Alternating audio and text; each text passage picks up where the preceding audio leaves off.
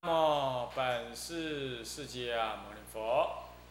南无本师释迦牟尼佛。南无本师释迦牟尼佛。南无本师释迦牟尼佛。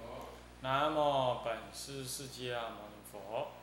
南无本师释迦牟尼佛。无上甚深微妙法，无上甚深微妙法，百千万劫难遭遇。百千万劫难遭遇。我今见闻得受持，我今见闻得受持，愿解如来真实义。愿解如来真实义。静心戒观法，各位比丘、比丘尼，各位沙弥、沙弥尼，各位居士，大家阿弥陀佛。阿弥陀佛。请放上。啊，我们现在上到这个《金星戒观》第四十一页啊。这个天神称故三灾俱起，这是人二啊，心根一心一里头的人二啊。一说则大法师伯。下面就要讲这句话了啊，以是因缘，佛法淡薄。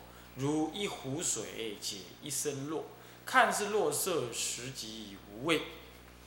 这就是他这个结论了。啊，它不但能造成这个天神嗔怒啊，这招感这地方的局部的这个灾难，乃至于就近的这个这个劫中的这个这个这个这个这个山灾啊，山小灾啊，它呢也使得这个佛法嘞啊。就淡薄了，为什么淡薄了呢？就充斥着你自己的意见，跟人类的那种分别妄想、曲解佛法的不的内容。当然，你究竟是拿佛经来解喽，所以说嘞，啊，还有一点点佛法味道，但是嘞，是几乎很淡薄到快没有了。那他做一个比喻，就像一壶的水啊，那那这个这个。一壶，一壶好像是十担，一担好像是十升的样，就是一百升，那么一百比一的样子啊。那么呢，这怎么样呢？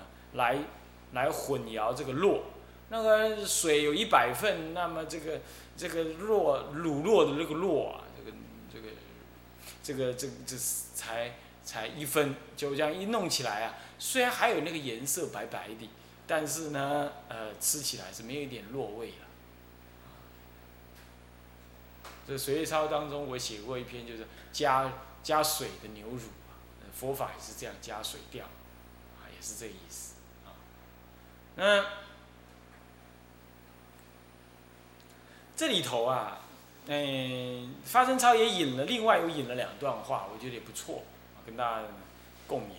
一个也是这个体现论上面说，以一切言说假名无实故。又真如之体，体离名字言说言语道断故。那么因为据说这个体性论是真真谛三藏所翻，那这样真谛三藏所翻，智者大师看过。那么呢，这个呃这个什么呢？那当然道宣律师也一定有因缘看到。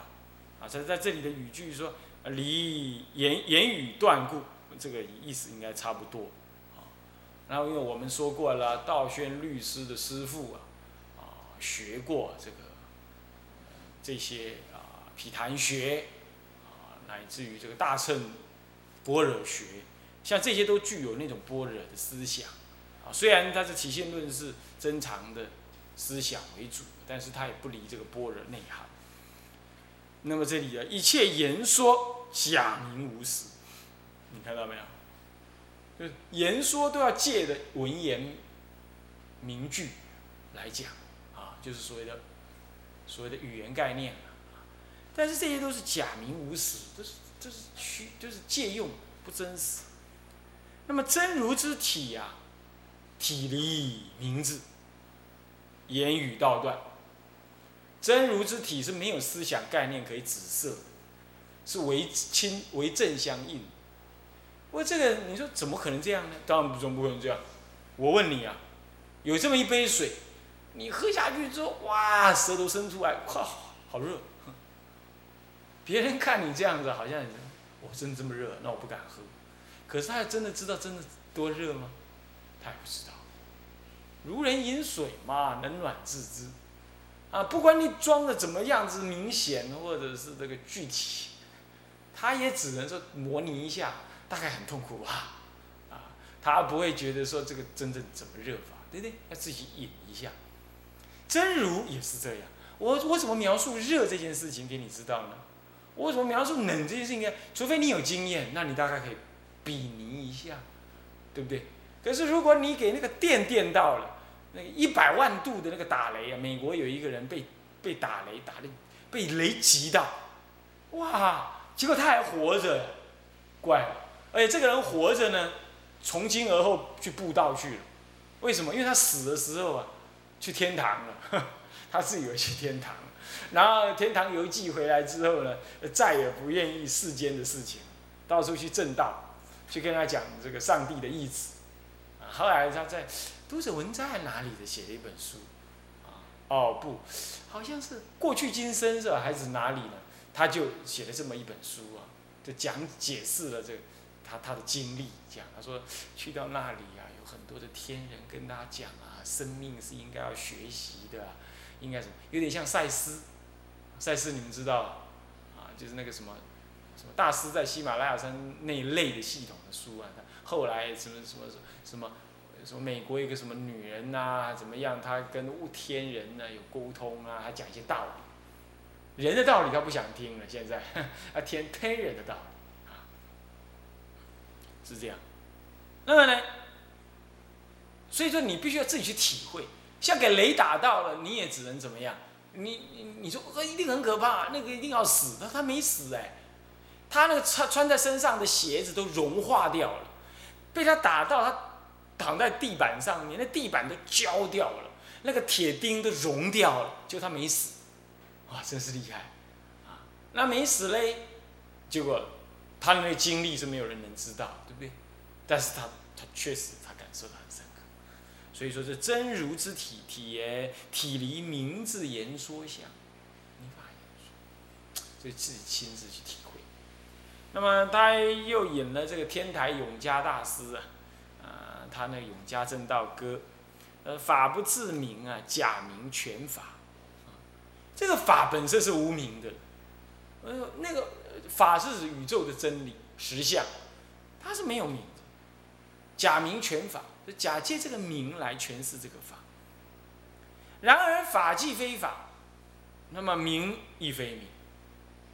为什么法既非法呢？因为我说它是法，已经用语言词来说明它了。名明明这个言辞本来就是假借来用，对不对？所以说我所讲的那些法都被我讲出来，这当下已经不是我说的那个法了。这个啊。后来西洋人在二十世纪初，有个叫有个有个呃有个哲学家叫维根斯坦，他就讲了，他就提了很好的一个例子，他也开始懂这个意思。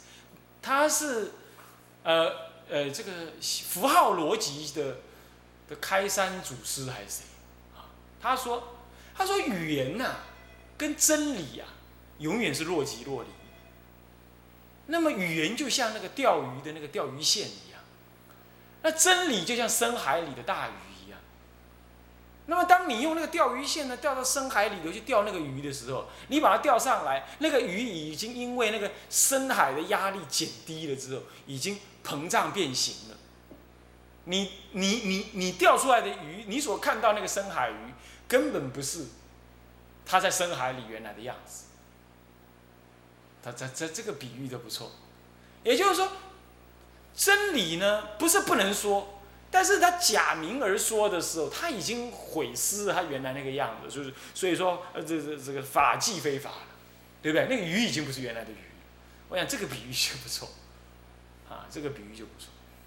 所以说，人修道人呐，这个跟人家辩论真理、辩论佛法，有时候是同参道友，可以说啊，大家谈谈，交换法义。这肯定无所谓，但是呢，硬要变一个你对我对，啊，我认为的法义如何这般呢？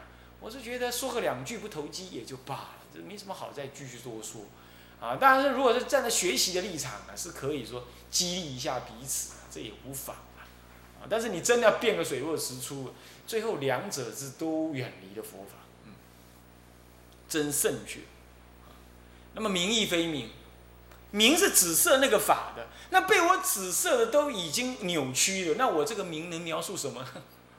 我说真如，你你真的懂真如吗？真如就是名嘛，名已经真者非真，如者非如，名为真如。我说真如者即非真如，是名真如，对不对？《金刚经》这个，呃，这个是即非即即子，就是这样讲。我跟你讲真如，其实它不是真正叫真如，但是我还是用假名来描述它。如果你能够知道它真如非真如，你才有机会真正懂得真如。这个这个话是对的。是不是这样子啊？是这句话是对的。我们生活当中常常也发生这样，是不是这样子啊？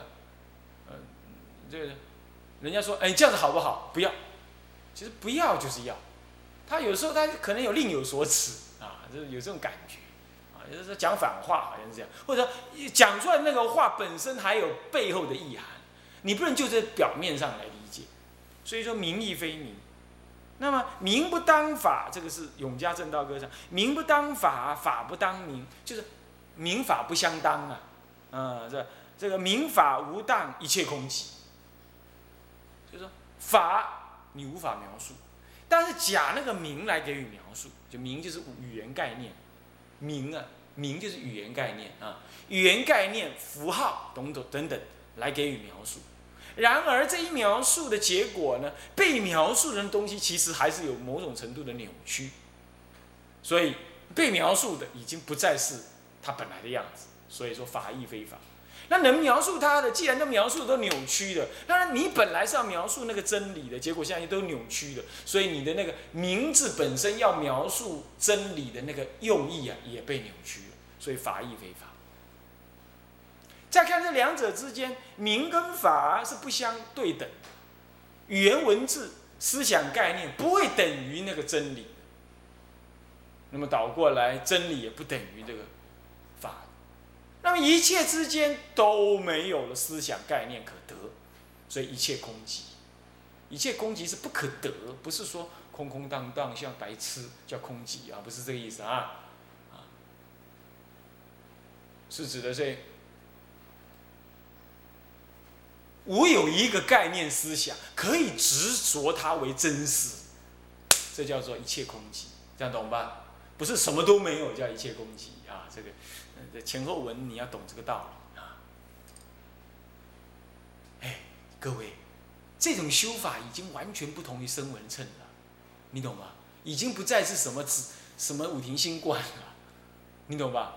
我请问你，什么叫女人？那就是法嘛。什么叫男人？那就是法嘛。什么叫贪？那也是法嘛。这一切空寂，懂我意思吧？你就在修那个一切空寂当中，一切法不可得，贪也不可得，解脱也不可得，法亦不可得，恶也不可得。就这样，当下正在这个如如镜中，禅宗修的，有的宗派修就这样修，心心而寂寂，任起一念，都让他心心寂寂。心心就了然，那了然，所以寂寂不动，所以恶法现前不动，善法现前不动，染法现前不动，也不修对治，只是看清楚而不动。莫照，这就是莫照禅的根本精神。所以这里都没有什么隔腾，所以为什么中国人就好要这种修法？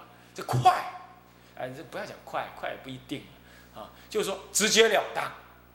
没有那格格腾腾，啊，没有那个十六行观减圆减形，我没有这些，这中国人就不喜欢这，啊，因缘如是啊，当然法无高下了哈，就是说我跟你讲说有这种差别，这是大圣的修法，所以大圣的风光啊，其实蛮直接在般若上，只只有般若上用用力，啊，般若上用力，一一些研究教理的法师也都是有这样的看法，他认为禅就是以般若跟什么呢？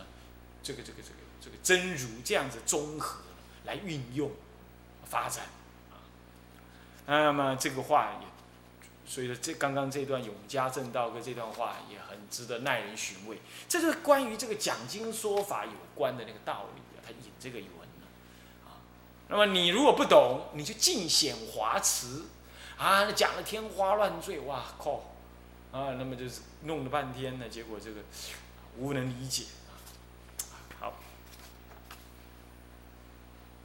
好，那么就这样子的方，这个到了这心二，心二就是。这个私察告知，啊，私察告知，这地师讲论人情测佛，啊，佛智境界岂人能测？如是审查，名为静心。要这个真实的。思维啊，这些讲论啊，讲跟论，讲说论辩，都是以人情来测佛的境界思想。然而，佛的境界岂是人的凡夫的人能够测度的？如果你能够如是这样审查。你就能够谨慎的讲经说法，而不善于华辞，这样子就是名为静心了。就讲经说法要这样理解，就知道说佛智难测啊，要戒慎恐惧啊。待佛宣化之外呢，也要有一种随时的一种一种如履薄冰啊。那么呢，当说则说，不当说不说，这样子的一个谨慎态度。各位家了解吗？他的意思是这样：，就地师讲论啊，人情测佛，讲论就是来人情测佛啊。那人情测佛有没有绝对不可以？没有。如果说不可以的话，大家都不要写书，不要讲经，也不要讲戒，也不要去去去去去去去去研究佛法，是吧？那就没有佛法，没人传。这个是，但是呢，你如果要讲经说法，总是人情测佛嘛，所以一定要怎么样？一定要谨慎小心。不可以傲慢、私心自用，他的意思就这样，啊，意思就这样。那么，这个佛智境界岂人能测啊？这《法华经》这个方便品当中有这么段文呢：这假使满世间皆如舍利佛，尽思共度量，不能测佛智。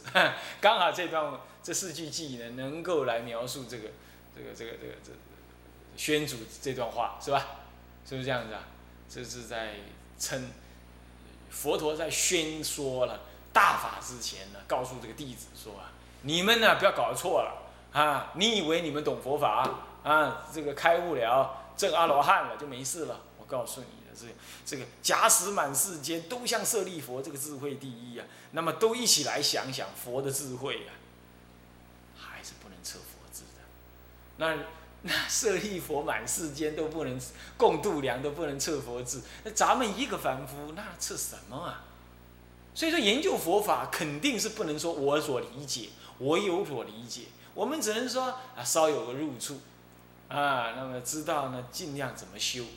那你要是研究佛法了，被尊为法师、大德论师，呃，什么三藏法师，很少有的了啊。今天是没有了。假设是啊，你是被尊崇，然后你就傲慢了。我懂很多佛法，我看就很麻烦，啊，这这很麻烦，是不是啊？这这这个这经文历历在目，《法华经》上还说，他跟舍利佛，佛陀跟舍利佛讲说，你今天能够听懂《法华经》啊，我告诉你，还不是你的力量，啊，还是呢佛的加持哎，你才懂《法华经》哎，不然我今天这唱经我还讲不下去，你三次求我，我都跟你讲了，直指。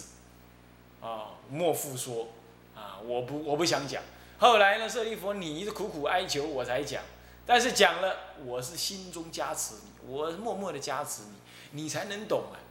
啊，心开意解，还能够讲譬喻啊。迦摄尊者他们四弟子还能够讲譬喻啊，这个这个穷子喻啊，这些都是佛的加持。哎呀，这样讲起来实在可怕啊！佛的佛智难可测。是不是这样子啊？所以我们应该戒慎恐惧，他这意思是这样。那么以下的祭文就明显的表达这个意思，明显的表达这个意思。那我们来看看哈，就是私察告知啊，就叫我们要思要查啊，那告知我们呢，应该用什么心态啊？是这样。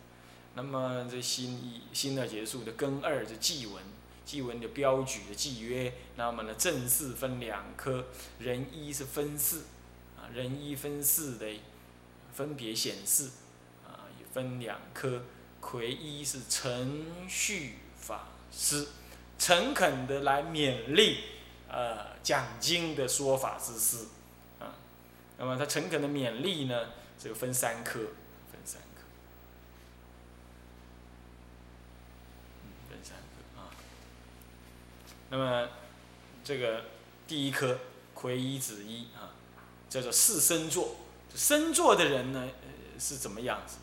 他离两种过，他有两种功德啊，两种功德啊，或者两种人啊，他要做到两件事。简单讲，身座要做两件事啊。《法华经》上叫“着人入一，做法空座”，是不是啊？那么呢，这入这个什么，入做入这个什么，入那个大嗯。入了大悲，呃，大悲寺啊，是这样子，啊，那么在这里的呢，他讲啊，要有两个品质，两种品质，两种内涵。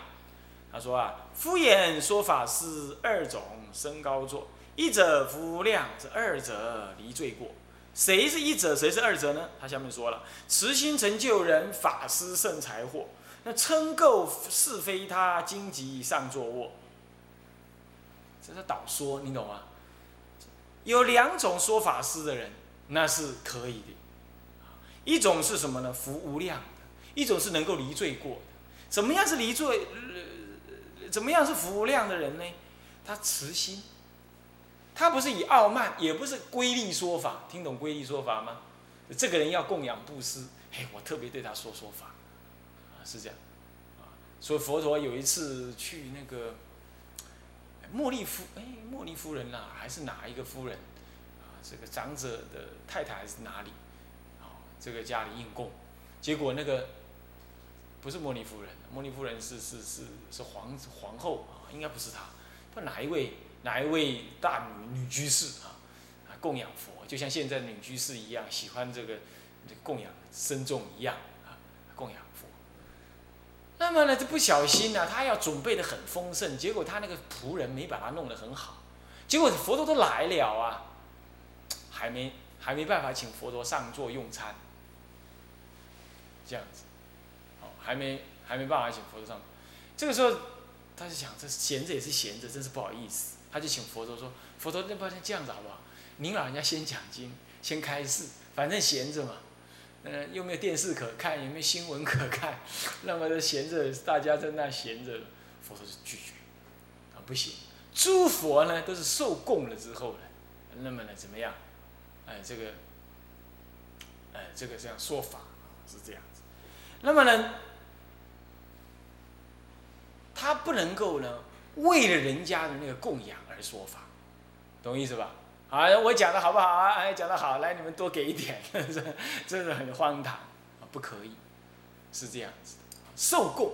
所以说有有那个居士啊，就是起颠倒心，他说：“哎呀，这我们请人师傅来念经，我们不能够那个让人家变成感情忏，所以师傅来我们也不给红包，我们不供养。”我说这个是执理费事，你你那个不是买师傅的念经，对不对？